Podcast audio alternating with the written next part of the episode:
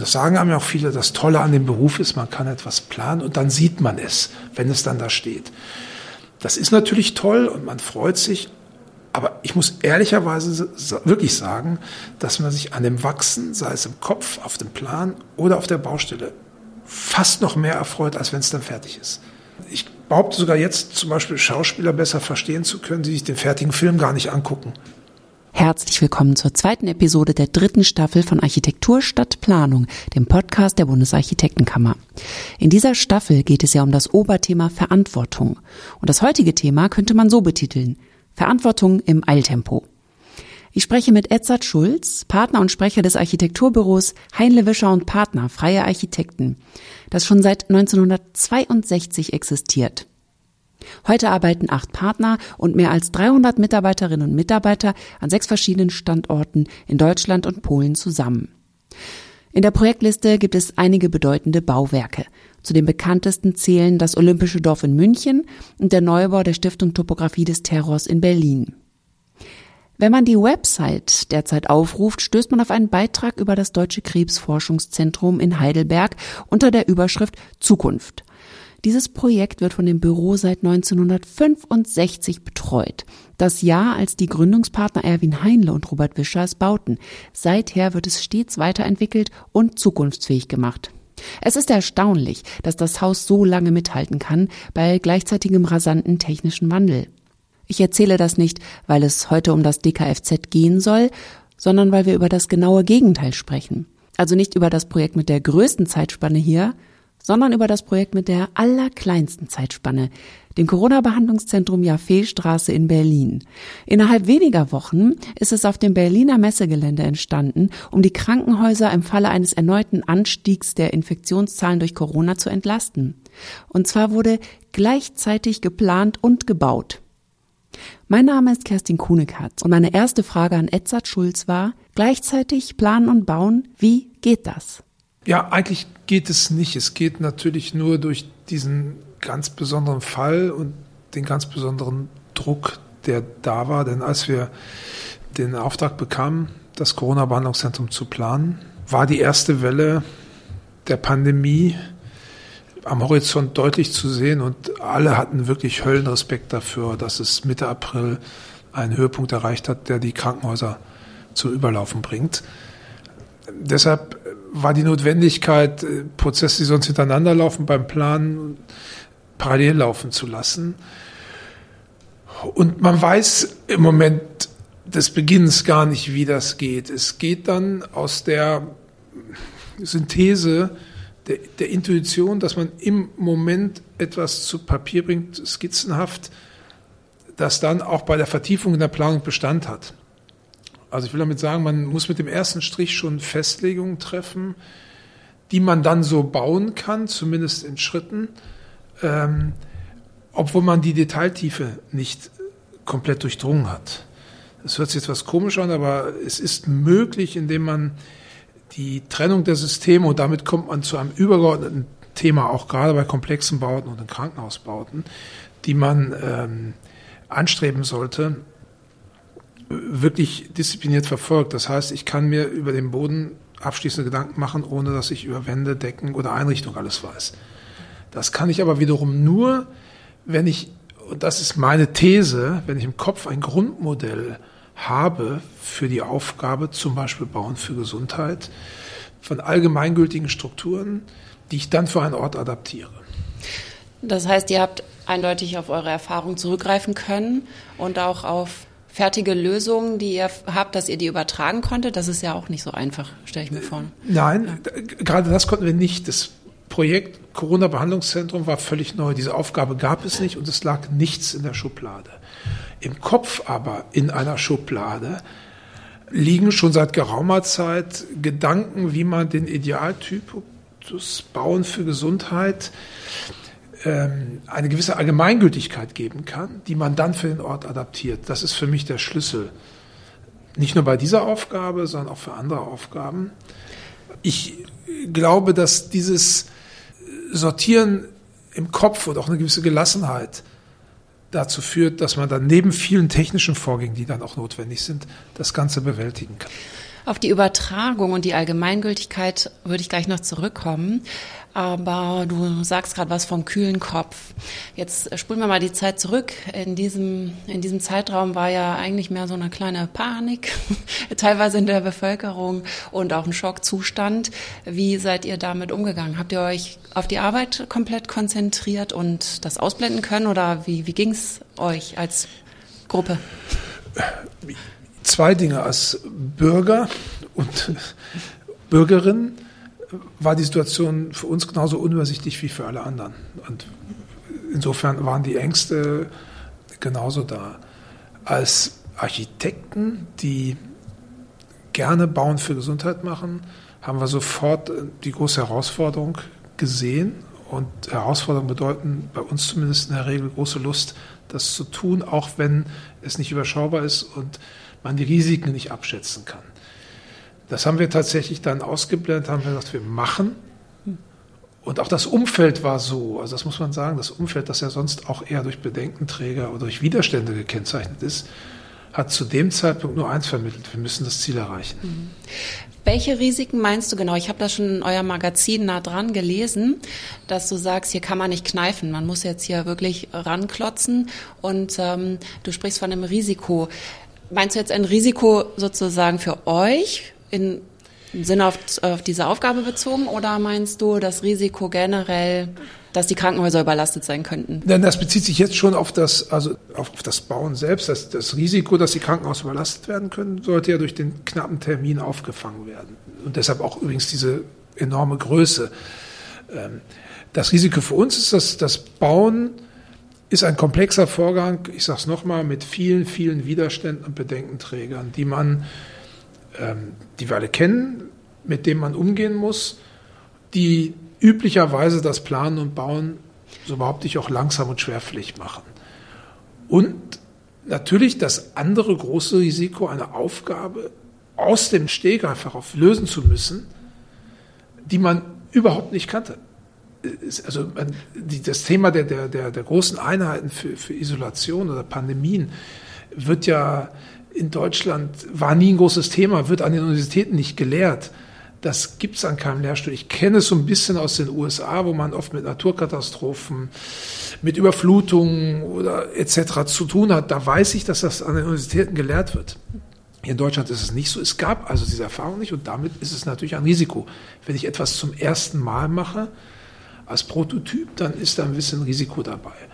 Aber nochmal, wenn man das Gefühl hat, dass das Umfeld bereit ist, das mitzutragen und einem zu vertrauen, ähm, dann ist man auch bereit, das zu tun.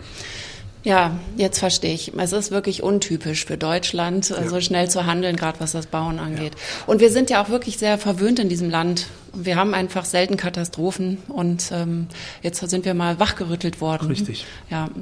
Und wie seid ihr an den Auftrag dann gekommen? Ihr seid ja natürlich ein großes Büro und Experte, das ist klar. Ist man da auf euch zugegangen und hat euch gefragt, ob ihr helfen könnt in der Not? Ja, also ich kann mich natürlich sehr gut erinnern, das war nämlich an einem äh, Wochenende, als ich den Anruf von Herrn Brömme, der vom Senat eingesetzte Projektleiter, äh, erhielt, ob wir das machen können. Und dann erläuterte er kurz den Hintergrund, dass offenbar von verschiedenen Seiten in einer in, in, in Sitzung oder Kommission, was auch immer, erörtert wurde, wer denn das machen könne. Und es wurden verschiedene Bedingungen genannt. Das muss jemand in Berlin sein, es muss äh, die Schlagkraft da sein und er muss an verschiedenen Stellen bewiesen haben, dass er ein verlässlicher Partner ist. Und nicht zuletzt ein gewisses, äh, äh, einen gewissen Nachweis, auch innovative Ansätze zu machen. Das alles traf wohl zu. Also offenbar ist von verschiedenen Seiten äh, unser Name gefallen und man hat uns dann direkt beauftragt. Das äh, habe ich hinterher auch äh, verstanden. Das gibt wohl da, gab auch einen besonderen Erlass ähm, eines Bundesministeriums aus dem März in Vorbereitung der Pandemie, dass eben so etwas dann möglich ist. Mhm. Und wie war dann im, im, Büro zum Zeitpunkt der Auftragsvergabe die Situation? Musstet ihr Mitarbeiter irgendwo anders abziehen und wie ja. groß war? Ja, mhm. ja das mussten wir. Also ich habe mit einem Kollegen zusammen am Wochenende dann dieses Konzept entwickelt also noch unmittelbar nach dem Anruf, die, die, die Skizzen gemacht, überlegt, wie das sein könne. Und äh, Dann musste aber das Team sehr schnell sehr groß werden und deshalb sind aus allen möglichen Projekten äh, gute Leute nicht abgezogen worden, ist das falsche Wort. Die hatten einfach Lust mitzumachen. Es haben sich ganz viele gemeldet, die wollten das machen. Und dann haben wir eben überlegt, wie können wir das kompensieren. Das haben wir zum Teil durch, durch verschiedene, durch, durch Verlängerung äh, gemacht. Das haben wir gemacht, indem wir mit dem Bauherren auch ein Agreement getroffen haben, dass wir jetzt mal für zwei Monate äh, bisschen kürzer treten im Projekt. Und überraschenderweise hat das damals auch extrem gut funktioniert. Und die Leute hatten Lust, sagst du. Ja. Das war, ist ja auch interessant, dass das mal es ist ein anderer Einsatz. Ich meine, Architekten kennen das ja sonst nicht. Äh, Nein, also ich bin, mich hat das, mich hat das nochmal zusätzlich euphorisiert, als sie fast schon Schlange standen und sagten, ich würde gern mitmachen und der Bauleitung braucht ihr noch eine helfende Hand und ich kümmere mich um die Vergaben oder ich würde gerne die Medizintechnik machen, was auch immer. Alle hatten extreme Lust, erfahrene, weniger erfahrene, weil sie irgendwie auch diese Chance gespürt haben, was Besonderes zu tun, aber auch gleichzeitig eine Verpflichtung. Ich kann mich erinnern, im ab März, April 2020 war eine unglaubliche Bereitschaft da, hier etwas für die Allgemeinheit zu tun. Das war wirklich bemerkenswert und in, deshalb war es in dem Moment überhaupt keine, gar nicht Schwierigkeit, das Team, das dann bis auf 15 Leute anwuchs, äh, zu mobilisieren. Und die sind mit Euphorie rausgefahren zur Messe, zur Baustelle und am Wochenende, das war unglaublich. Das, über Ostern haben wir gearbeitet, das war unglaublich. Waren 15 Leute und ein paar Wochen hat es dann gedauert, dann war das Ganze fertig. Genau, die, die, die, die Planungs- und Bauzeit kann man recht präzise mit April 2020 umreißen.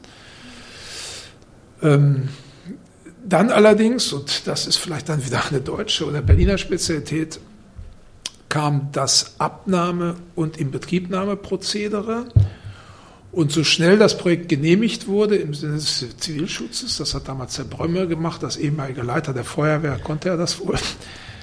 So äh, aufwendig war dann natürlich die Abnahme, weil die äh, erfolgte nach dem Berliner Krankenhausgesetz und nach den entsprechenden Vorschriften. Mit allem Pipapo.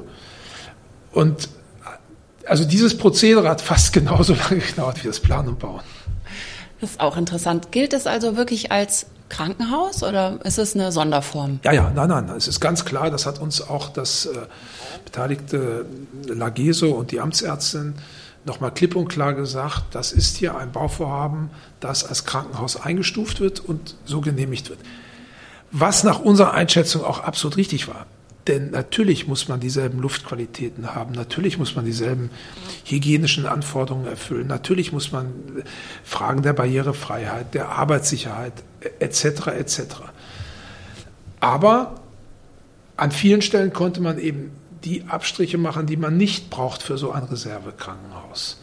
Und das ging, und da waren dann die Behörden eben schon auch sehr kooperativ, ohne die Genehmigung als Krankenhaus zu gefährden. Also ein hochinteressanter Vorgang, der auch nochmal wieder viel vermittelt hat über das, weshalb bei uns eigentlich Dinge immer manchmal so schwerfällig sind. Also wenn man dieses Verhältnis eins zu eins sieht zwischen Planen und Bauen, also Realisierung und Genehmigung und Inbetriebnahme. Mhm. Ich wollte noch mal kurz zurückkommen. Du hast eben gesagt, du hast quasi am ersten Wochenende angefangen. Ähm, hattet ihr sofort dann auch die Pläne? Also es ist ja eine Herausforderung in einer Messehalle, jetzt ein Krankenhaus mal eben zu installieren. Nee, die hatten wir sofort nicht. Deshalb komme ich wieder auf das Urthema zurück. Man muss eine Grundidee haben. Wir wussten ungefähr, wir hatten die Halle auch besichtigt natürlich, äh, wie groß die Halle ist und dass wir ein elastisches System fassen müssen. Wir, wir, mussten, wir sind also ausgegangen von dem Bettplatz für den Patienten oder die Patientin und haben das über äh, modulare Strukturen erweiterbar gemacht, sodass wir dann, und das hat sich hinterher als goldrichtig erwiesen, in der Halle super adaptieren konnten. Das heißt, eine, eine neutrale, ich wiederhole nochmal, allgemeingültige Struktur, die dann in eine bestehende Situation eingepasst werden kann, ohne dass man das Grundprinzip ändern muss. Das ist für mich so ein bisschen das Geheimnis, das dahinter steckt. Dann allerdings ging es rasend schnell, weil die Messe war dann eingeschaltet, die hat uns wirklich äh, hervorragend unterstützt, Unterlagen gegeben. Die Firmen kamen da, das waren zum Teil Rahmenverträge mit Firmen Und die waren alle froh, weil die Messe nämlich zu dem Zeitpunkt auch nichts mehr zu tun hatte. Ja, genau, ja. Und die war dann, irgendwo habe ich gelesen, dass die sozusagen als eigentlicher Bauherr auch ähm, aufgetreten ist, dann mit euch dann zusammengearbeitet hat. Ne? Genau, also selbst die Funktion war nicht von Anfang an klar, weil es da im Hintergrund Verhandlungen gab zwischen dem Senat von Berlin und der Messe, in die wir uns glücklicherweise nicht einschalten mussten. Aber irgendwann war dann offiziell die Messe Berlin der Auftraggeber für uns und auch für die Firmen. Das heißt, die haben auch schnell gehandelt. Die Messe hat schnell gehandelt und ich muss sagen, von denen haben wir auch was gelernt, denn Messebauer sind das gewohnt. Messebauer müssen über Nacht ganze Ausstellungen und Messen organisieren und auch wieder abbauen. Und äh, davon, und das ist ein ganz schöner Lerneffekt gewesen, konnten wir auch profitieren. Mhm. Ich musste gerade denken, ähm, der Satz Form follows Function ist hier mal so umgeschrieben worden. This function fits in any form. ne? Also du brauchtest eine Halle und ihr habt da eine Struktur reingebaut, die mal komplett äh, eine neue Nutzung möglich gemacht hat. Ich habe auch gelesen in eurem Magazin nah dran, ähm, die Methode, die euch geholfen hat, das wollte ich eigentlich fragen, äh, jetzt schon beantworten. Also welche Methode hat euch denn geholfen, diese Gleichzeitigkeit zu meistern? Ja, ähm, das fragt man sich dann ja auch, weil man so eine Dynamik des Momentes hat und hinterher erst sich klar macht, warum es so funktioniert hat. Also ich glaube, es ist eine Mischung aus verschiedenen Dingen. Es ist erstens, damit will ich wirklich anfangen, weil es für mich immer das Wichtigste ist, die, die, die, die Intuition des kreativen Momentes, um eine Lösung zu finden. Das ist eine Methode. Man muss also intuitiv und das ist eine große Stärke von Architekten. Die können eben mit einem Stift intuitiv etwas zu Papier bringen. Und genauso war es hier auch. Das ist also ein kreativer Vorgang. Das steht über allem für mich. Wie fängst du da an, mal kurz im Detail? Jetzt stelle ich mir gerade das äh, Krankenbett vor quasi und dann die Wände und dann wächst das, oder? Ja, ja, und das, also das ist eine Annäherung, das ist jetzt schwer zu beschreiben, das könnten andere vielleicht besser. Man hat den Stift in der Hand und der Stift und der Kopf die Augen mit dem Papier zusammen lassen etwas entstehen, eine Skizze. Es ist die Skizze, die entsteht und nach der man bei jedem Entwurf arbeitet. Äh, wenn es ein kreativer Vorgang ist, wenn es eben keine Schubladengeschichten sind oder so. Und das war hier ganz klar so. Und dann. Und wenn man die Erfahrung hat. Wenn man die Erfahrung hat, und das wollte ich noch einfügen, um zu Methoden zu kommen. Also die Erfahrung braucht man natürlich, weil die Erfahrung ist auch im Unbe Unterbewusstsein da und transportiert sich auch aufs Papier. Nur aus der Erfahrung, wie breit, wie lang, wie hoch etwas ist, äh, äh, wandern die Gedanken in die Hand und damit in den Stift. Das ist entscheidend. Und diese Erfahrung, um das nochmal weiterzufassen, braucht man dann natürlich im Team, um das Ganze umsetzen zu können. Man kann dann nicht nur mit einer Amateurtruppe auftreten. Die müssen schon, jeder muss es drauf haben. Und äh, mit Eigenverantwortung, muss Verantwortung weitergeben. Da komme ich wieder zum Thema Risiko. Man muss also auch Mut haben, Dinge zu entscheiden. Und der allerletzte Punkt, aber vielleicht der entscheidende, nicht nur hier, war eine absolut flache, hierarchielose Kommunikation. Das ist eine vernetzte, horizontale Kommunikation, die wir in dem Fall über einen Chat äh, gemacht haben, in dem wir dann sogar auch Büro-Externe einbezogen haben, weil wir einfach keine Zeit verlieren wollten. Und jeder durfte ja wissen, was wir denken oder wo Probleme sind. Und das hat sich als, als wirklich goldrichtig erwiesen. Und die, die Kommunikation von allem zu entschlacken, was üblicherweise Reibung verursacht. Großartig. Das heißt, die, die mitgemacht haben, waren wahrscheinlich aber allesamt erfahrene Mitarbeiter. Jein, also ich weiß, dass äh, zwei junge Kolleginnen noch nicht wirklich viel Erfahrung hatten. Äh, eine stand auch völlig konsterniert auf in der Messe und sah, dass da schon etwas gebaut war, was sie gar nicht so geplant hatte, weil der Handwerker entschieden hatte, dass es anders besser ist. Aber auch das war natürlich ein Lerneffekt. Nein, nein, also ich glaube, selbst, selbst bei solchen Projekten ist es immer wichtig, den Nachwuchs einzubeziehen. Denn der Erkenntniszuwachs, der dann später auch den Personen selbst, aber auch dem Ganzen zugutekommt, ist enorm. Hm. Und die Leute, die Facharbeiter, mit denen ihr zusammengearbeitet habt, die kanntet ihr auch schon, schätze ich mal, ne? Und die Handwerker eventuell? Nein, also wir kannten tatsächlich ein Gewerk äh, von anderen Bauvorhaben. Ansonsten kannten wir die Firmen nicht, da es fast ausschließlich Firmen waren aus dem Messebaubereich oder, oder, oder Modulbaubereich. Die kannten wir nicht. Nein, wir konnten, wir haben uns da tatsächlich auch sehr stark auf die Messe verlassen können diese Firmen standen bereit äh, und wie gesagt, waren wirklich gewohnt, schnell zu arbeiten und haben uns, uns und jetzt muss ich ausdrücklich auch die technischen äh, Ingenieure erwähnen, also die Fachingenieure für Haustechnik, sehr dabei unterstützt, diese Trennung der Systeme nochmal weiter zu denken, als wir es vielleicht überhaupt als Idee hatten. Nämlich die haben sehr stark ähm, diese, diese Event- und Veranstaltungsarchitektur ähm, im Kopf. Das heißt, ähm, arbeiten viel mit äh, Traversensystemen, die von oben alles bestücken was man natürlich von Konzerten kennt, aber die Adaption hier fürs Bauen war goldrichtig. Und das entstand zusammen mit den Firmen, dieser Gedanke. Also auch da die Parallelität. Mhm, super.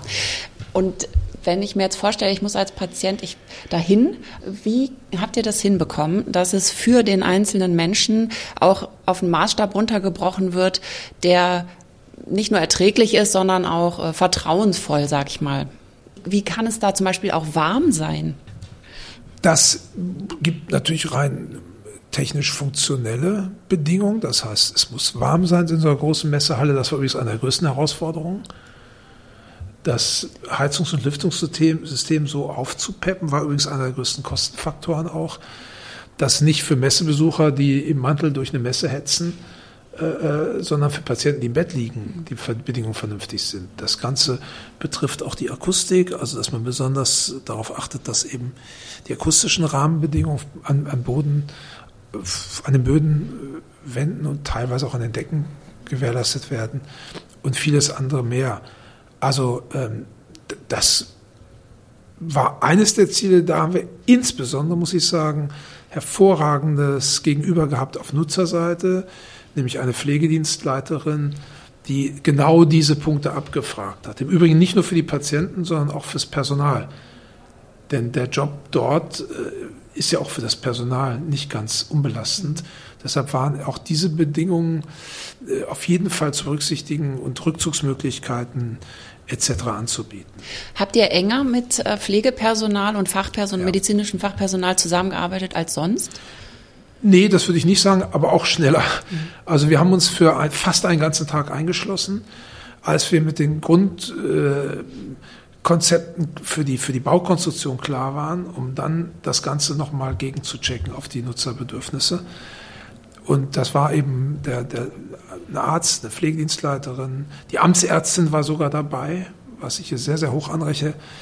Äh, ein Brandschutzexperte war dabei und von den Nutzern noch weitere vor allem aus dem Bereich der Pflege, die ja oft sehr, sehr gute Partner sind bei der Planung. Und dann haben wir das Ganze, es war, glaube ich, noch nicht mal einen Tag durchgesprochen. Auch da haben wir gelernt, es muss nicht wie sonst sich über Monate hinziehen. Das kann man konzertiert an einem Tag machen. Also für mich eine unglaubliche Erkenntnis auch. Aber ohne die hätten wir es nicht geschafft, weil die haben uns dann geholfen, Achtung, am Bettplatz, wir brauchen jetzt das und das sind die Abstände und da muss das medizinische Gerät stehen und da braucht man eine Ablage und wir haben jetzt gerade auf der Messe gesehen, es gibt kleinere Nachttische, die, weil wir dann Platz sparen müssen, etc. etc. Mhm.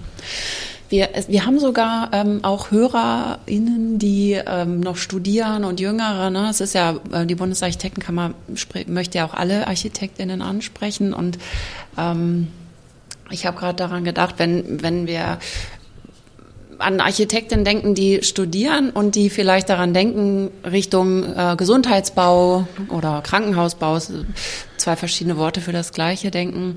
Ähm, wie viel müssen die eigentlich verstehen von Medizin? Und wie, umgekehrt, wie viel müssen, müssen die Ärzte wiederum über Architektur verstehen, wenn man zusammenarbeitet?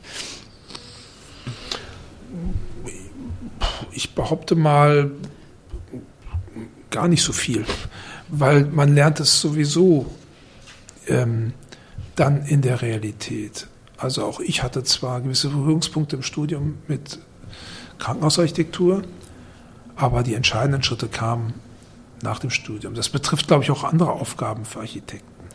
Es ist ja so ein bisschen das Überraschende, dass man im Studium viel vermittelt, aber der Kontakt zu den Nutzern, der ja ganz elementar ist für viele Bauaufgaben, findet in der Uni so gut wie nie statt. Und, und das ist natürlich im, für Plan für Gesundheit genauso. Da ist es vielleicht noch extremer, weil es so eine unglaubliche Zahl von Nutzern sind, die auch eine große und starke Rolle spielen, ob Ärzte, Schwestern, Hygieniker, Techniker, was auch immer. Und ähm, das, dazu sind meine, meiner Ansicht nach drei, drei Dinge wichtig. Erstens, man muss Lust dazu haben, sich darauf einzulassen. Dann kann man schnell viel lernen, ohne sich zum Arzt zu wandeln.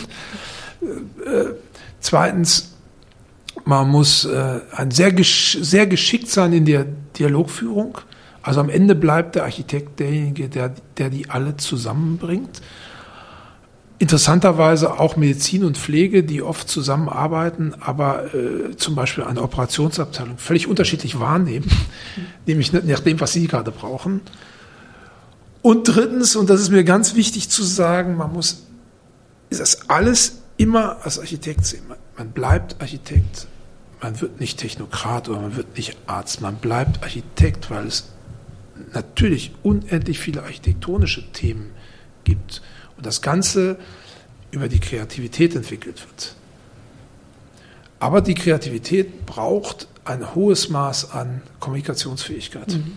Und Verständnis für die Abläufe, die ja gerade im Krankenhaus so komplex sind, wie wahrscheinlich in wenigen äh, vergleichbaren Gebäudekategorien. Also ich denke, es ist ein sehr komplizierter ja, äh, das, das, das ist im ersten Moment erschreckend, aber auch wie gesagt, wenn man sich darauf einlässt, kann man es verstehen und dann ist eher sogar eine, ähm, ja, wie soll ich sagen, es ist eine Herausforderung, komplexe Prozesse in einem Ganzen zusammenzubringen, ohne dass es ein Stückwerk wird. Man, man, ich, ich möchte sagen, man, wächst mit, mit, der, mit der Herausforderung und stellt dann fest, äh, auch komplexe Zusammenhänge müssen eigentlich verschrecken. Deshalb ist ja auch das Bauen für Gesundheit äh, so ein interessantes Thema, weil man, wenn man das mal gemacht hat, dann kann man schon sehr, sehr viele Aufgaben von vornherein umreißen, weil man einfach gelernt hat, in komplexen Zusammenhängen zu denken, mit vielen Personengruppen, mit einer unglaublichen Vorschriftenflut, mit technisch größten Herausforderungen. Man lernt was über Luftreinheit, man lernt was über, wie lange läuft eine Schwester von A bis C, etc., etc. Und das, das hat dann, das sind dann ähm, Inhalte, das, das möchte ich nochmal sagen, die, die am Ende trotzdem zu einem Haus werden müssen und nicht verschiedene Häuser werden dürfen. Denn dann ist es Stückwerk. Ihr seid ja im Krankenhausbau totale Experten, aber natürlich auch äh, Forschungsbauten. Das sind ja auch sehr komplexe Gebäudekategorien. Was bleibt euch von diesem außergewöhnlichen Projekt an Erkenntnissen, die ihr mitnehmt für zukünftigen Krankenhausbau? Es bleibt erstens die Erkenntnis, dass unser Ansatz des strukturellen Denkens oft in modularen Strukturen, gepaart mit der Art des, des Ortes und des Entwurfs, ähm, fast schon ein dialektisches Verhältnis eingehen was nach meiner festen Überzeugung zu sehr, sehr guten Entwürfen und Häusern führt. Das Zweite ist, wir können unsere Abläufe deutlich verbessern. Das haben wir ja in verschiedenen Punkten angerissen. Ähm, und damit auch das, insbesondere den Planungsprozess verbessern. Davon bin ich auch zutiefst überzeugt. Man muss das einfach mitnehmen und sozusagen Lessons learned. Und das Dritte ist, ähm, ohne eine mutige, entscheidungsfreudige, faire, transparente und offene Kommunikation geht gar nichts. Immer und immer wieder, das hat jetzt weniger mit der Bauaufgabe zu tun, aber ich glaube, das ist wirklich modern, modernes Denken.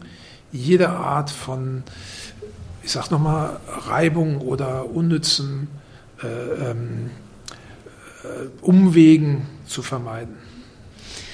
Und würdest du auch sagen, dadurch, dass ihr jetzt gelernt habt, dass man an, an einigen Stellen wirklich Zeit einsparen kann, dass man wiederum diese Zeit auch verwenden kann, um weiterhin gerade das Wichtige zu machen, nämlich die, die Arbeitsplätze zu verbessern, nach wie vor für, für eben Ärzte und Pflegerinnen und alles Personal und auch die Patientenplätze sozusagen weiterhin zu optimieren. Da seid ihr ja schon Jahre stark drin, ähm, da auch neue Standards zu setzen. Ne? Ich, Genau das ist es. Also genau das ist der Punkt. Also ich glaube eben, dass man, ich nenne das immer gern die Schwarzbrotarbeit, die man bei jedem Projekt machen muss und die man gut machen muss. dass man die so effizient wie möglich gestaltet, damit man dann diese eingesparte Zeit für das verwendet, was noch oben drauf kommt. Nämlich die besonderen Inhalte, die Chancen, die in jedem Projekt sind, mal was Neues auszuprobieren. Wenn ich mich permanent durch das Alltagsgeschäft unter Druck gesetzt fühle, habe ich den Kopf dafür nicht frei. Wenn ich aber das Alltagsgeschäft effizient, schlank optimiert habe, dann habe ich dafür Luft. Das ist interessanterweise im letzten Dreivierteljahr auch passiert, dass wir hier und da schon Dinge äh, in Angriff genommen haben, die wir immer schon mal machen wollten und jetzt auch gemacht haben. Also ein Beispiel äh, für, für, für, für, ein Projekt hier von Vivantes in Berlin. Da hat Projektleiterin Barbara Schott und ich haben den Bauern vorgeschlagen, doch mal über die, die Testung mit den Nutzern am Modell 1 zu 1 stärker nachzudenken. Und zwar nicht, wie es oft geschieht, man baut das 1 zu 1, was sowieso schon fertig geplant ist, und dann dürfen alle noch gucken, ja, ist ganz schön, sondern in einem sehr rohen Arbeitsstand sozusagen, passt fast schon bildhauerisch da. Gibt es was und an dem wird rumgefrickelt. Und das haben wir dann Testung genannt. Das auch nochmal keine neue Methode, aber vielleicht eine Methode, die man wiederbeleben muss, viel stärker und früher in die Planung zieht. Und, und die gar nicht so viel Zeit in Anspruch nimmt. Überhaupt nicht viel Zeit, die nicht viel kostet, die nicht viel Zeit in Anspruch, die alle noch mehr motiviert für dieses Bauvorhaben und die zu besseren Lösungen führt. Mhm. Und am Ende, in dem Fall war es dann vielleicht zufällig, aber es war so, haben wir dann eine Einrichtung für diesen Raum durch diese Testung an einem halben Tag äh, entwickelt, die deutlich günstiger ist als das, was geplant war. Mhm. Aber dafür muss man eben den Kopf frei haben, um solche, und wir haben viele andere Dinge im Kopf, die wir machen wollen und auch jetzt in Angriff nehmen. Und äh, das, das, das geht eben, wenn man den Kopf frei hat. Das, ich meine, das, auch das ist ja nicht untypisch, das werden viele auch in anderen Berufen immer wissen, wenn ich mal endlich die Zeit hätte. Und, und wir haben die Chance, wenn wir Planungsprozesse durchdringen und optimieren, uns genau diese Zeit selber zu schaffen. Wir müssen nicht darauf warten, dass uns jemand diese Zeit gibt. Wir müssen sie selber mhm. schaffen. Ja, manchmal braucht man so einen Schubs, weil wenn ich die Zeit hätte, das ist ja ein gern gedachter genau. Gedanke ne, in allen Bereichen. Jetzt haben die Presse hat ja großes Interesse. Es gab ja viele Interviews schon, die du schon gegeben hast, und ähm, ich möchte natürlich nicht alle Fragen doppelt und dreifach stellen. Ähm, nichtsdestotrotz hast du über die modulare Bauweise im Krankenhausbau viel gesprochen. Warum ist modulare Bauweise für dich so wichtig im Krankenhaus oder warum hältst du sie für so wichtig und glaubst du, dass durch diese Erfahrung jetzt sich was ändern wird zum Guten, dass es äh, sozusagen jetzt auch von anderen erkannt wird? siehst du da eine Richtung, in die es geht? Ja, also erstens bin ich nicht so vermessen zu sagen, dass nicht auch andere das sehen. Interessanterweise oft auch Bauherren sehen das und haben das erkannt, ähm, weil man natürlich nach einer geraumen Zeit, wenn man sich mit Krankenhausbau beschäftigt, ähm, diese Erkenntnis sich verfestigt. Und äh, modular heißt ja nicht ähm, Container bauen, sondern heißt, dass man einfach versucht, die, die Vielfalt in eine überschaubare Struktur zu bringen, sodass die eigentlichen Anforderungen, die im Bauen für Gesundheitswesen wichtig sind, nämlich dass man flexibel und elastisch ist, erfüllt werden können. Was heißt das? Ein Bauwerk dauert lange, steht lange und äh, wird nicht so schnell geändert. Die Medizintechnik und der Fortschritt in der Medizin ist aber rasend. Also wir würden heute niemals uns mehr in ein CT legen, der 20 Jahre ist, alt ist oder andere Dinge. Das Haus kann durchaus so alt sein. Das heißt, die Maschinen werden anders, größer, kleiner, die Abläufe, die Prozesse, manche Behandlungen werden wichtiger, andere werden unwichtiger, manches passiert ambulant, manches nur noch stationär. Lange Rede, kurzer Sinn. Ähm, diesen Fortschritt kann man nicht hinterherhecheln als Architekt. Dem kann man nur sozusagen prophylaktisch begegnen durch offene Systeme. Und offene Systeme zeichnen sich eben meiner Sicht nach dadurch aus, dass sie Vielfalt zulassen. Und das mache ich nicht, indem ich unzählige kleine Raumtypen und Raumzellen habe, die gerade mal für den Moment richtig waren, sondern ich versuche Allgemeingültigkeiten zu finden. Dazu habe ich auch mal einen langen Artikel geschrieben im Sinne der Entwurfsmethodik. Und wo kann man den finden? Der ist veröffentlicht in dem Buch Krankenhausbau. Das hat Herr Stockhorst, Herr Hofrichter und Herr Franke haben das herausgegeben. Also für alle Studierenden, die zuhören und sich für Krankenhausbau interessieren und auch natürlich äh, welche, die schon im Krankenhausbau arbeiten, interessant. Genau, das, der, der Aufsatz heißt Entwurfsmethodik. Hm weil es mir eben da vor allem auch ums Entwerfen geht. Deshalb geht es auch nicht nur um die modularen Strukturen, sondern es geht eben auch immer wieder um das, das Gegenüber, nämlich das kreative Entwerfen und das Kommunizieren. Mhm. Das, die drei Dinge zusammen bilden ein, wie ich meine, ganz brauchbares Gerüst für unsere Arbeit. Das wäre jetzt im Prinzip ein schönes Schlusswort, aber ich habe noch zwei Fragen. Was passiert danach mit dem Krankenhaus? ja. mit dem Corona-Behandlungszentrum. Wir werden es ja hoffentlich irgendwann nicht mehr brauchen, was mich dann gleich auch zur letzten Frage führt. Ja, also das danach dauert ja jetzt schon fast zehn Monate. Ja. Es steht immer noch. Ähm, die, die erste Welle war nicht so gewaltig wie erwartet. Deshalb ist es nie gebraucht worden. Ähm, par parallel dazu haben Krankenhäuser und äh, andere sich natürlich besser aufgestellt als zu Beginn der Pandemie. Das heißt, es kann vieles abgefedert werden, sodass es sehr wahrscheinlich ist, dass es nicht mehr gebraucht wird. Deshalb wird es dann wieder zurückgebaut. Die Messe möchte dort wieder Ausstellungen machen. Wir wissen, dass es zwischenzeitlich ähm, genutzt wurde, erstens zum Training, Teile des Ganzen, also Training, da haben wir so Teams trainiert, wie wäre es denn im Fall einer Pandemie. Und es wurde auch äh, von Studenten genutzt, die dort auch trainiert haben. Also Arch, ähm, äh, hier, ähm, Medizinstudenten. Medizinstudenten, genau. Genau, also diese Testung hat stattgefunden in Teilen des Ganzen. Ja. Wo ist eigentlich das, wo sind die ganzen Betten und Beatmungsgeräte sind vielleicht noch nicht mal alle da, weiß ich jetzt nicht, aber wo, wo kommt das, diese ganze Gerätschaft her? Ist das auch alles neu angefertigt oder? Also die, die, ähm, das war ein Punkt, der war insbesondere dem Senat auch sehr wichtig. Wir mussten neben, neben dem dynamischen Projekt immer auch zeigen, dass wir hier nicht einmal Anschaffungen machen, die man dann wegschmeißt, sondern es wurde immer geprüft, inwieweit zum Beispiel Betten oder, oder Nachttische oder andere Einrichtungen danach wiederverwendet werden können. Und das wurde abgeglichen mit den Beschaffungsprozessen der verschiedenen Berliner Krankenhäuser, sodass diese Betten nach äh, dem Behandlungszentrum auf die Krankenhäuser verteilt werden und dort gebraucht werden. Und auch die anderen Einrichtungen.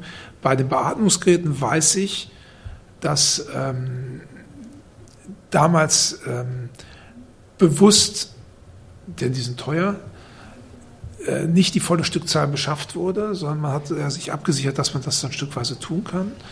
Und der Hersteller hatte auch von sich aus klipp und klar gesagt, er liefert erstmal an die, die es brauchen. Und da war Berlin nicht an erster Stelle. Äh, und also unter dieser Maßgabe, wir haben das mal ausgerechnet, bezogen auf die Kosten, werden circa 5% dessen, was wir dort verbaut haben, nicht mehr wiederverwendet, sprich entsorgt. Das ist insbesondere der, der, der Bodenbelag und ein paar, paar Trockenbauarbeiten. Der, der überwiegende Teil ansonsten aber wird weiterverwendet ist entweder gekauft, wie die Betten, und wird auf die Krankenhäuser verteilt, oder war von vornherein eh nur gemietet, wie zum Beispiel Sanitärcontainer. Mhm.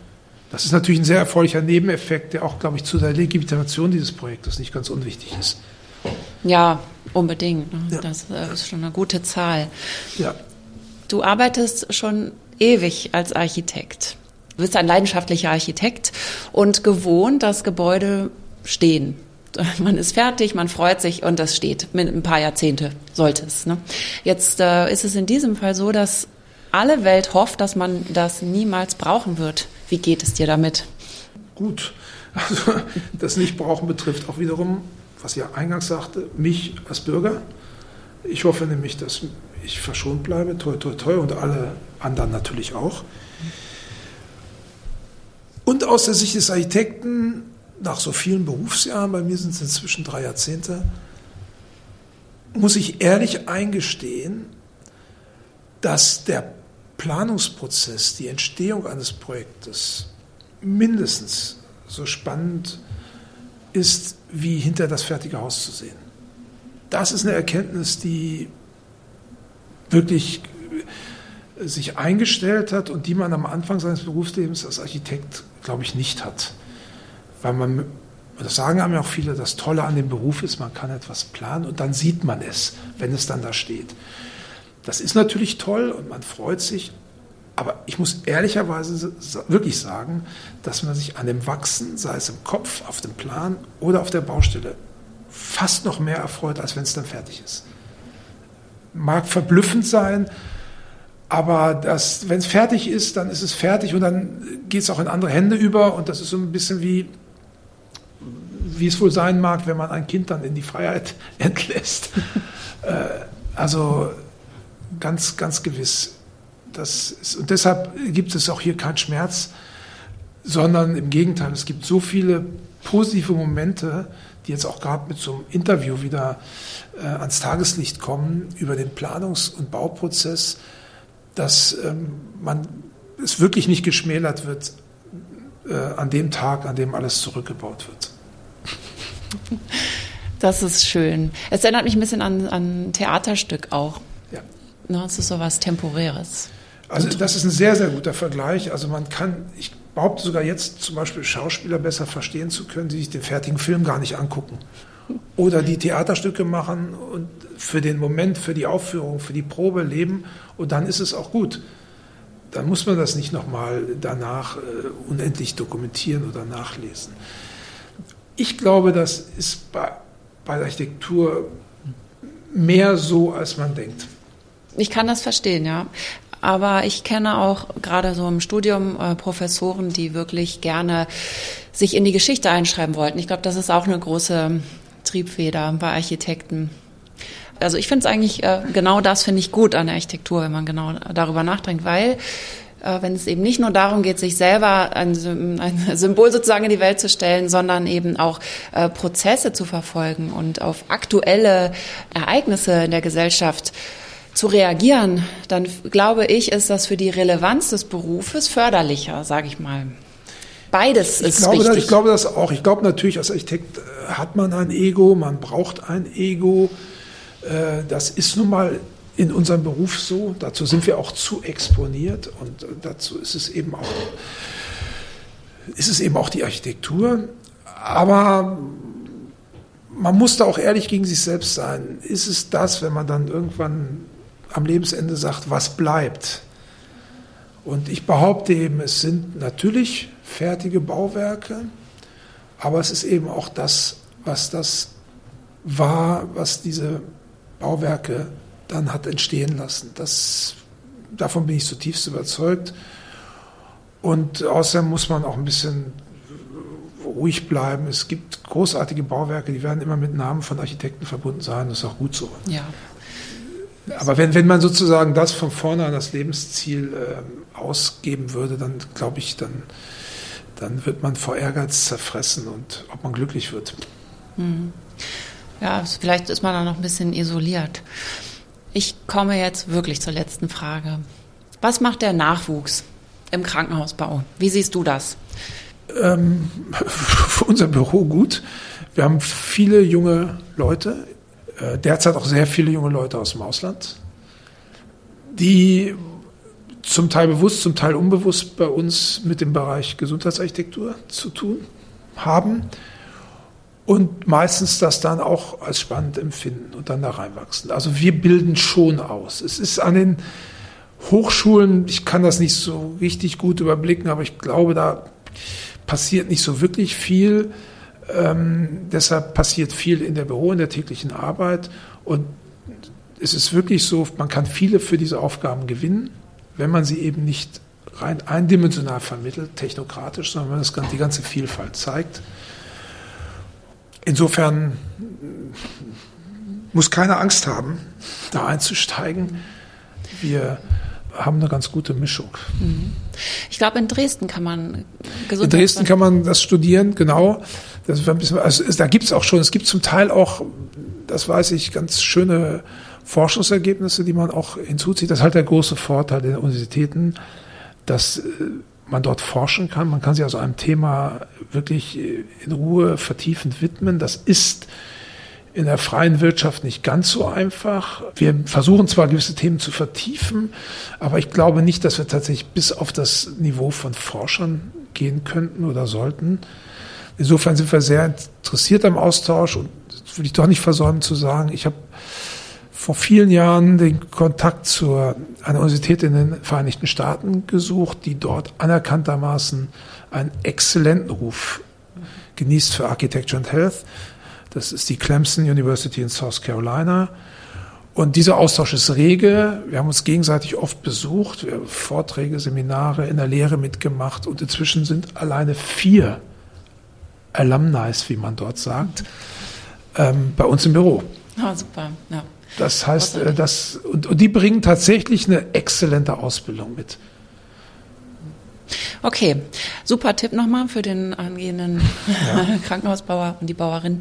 Vielen Dank, Edzard, für das Interview. Edzard Schulz. Danke, Kerstin, das war mir ein Vergnügen.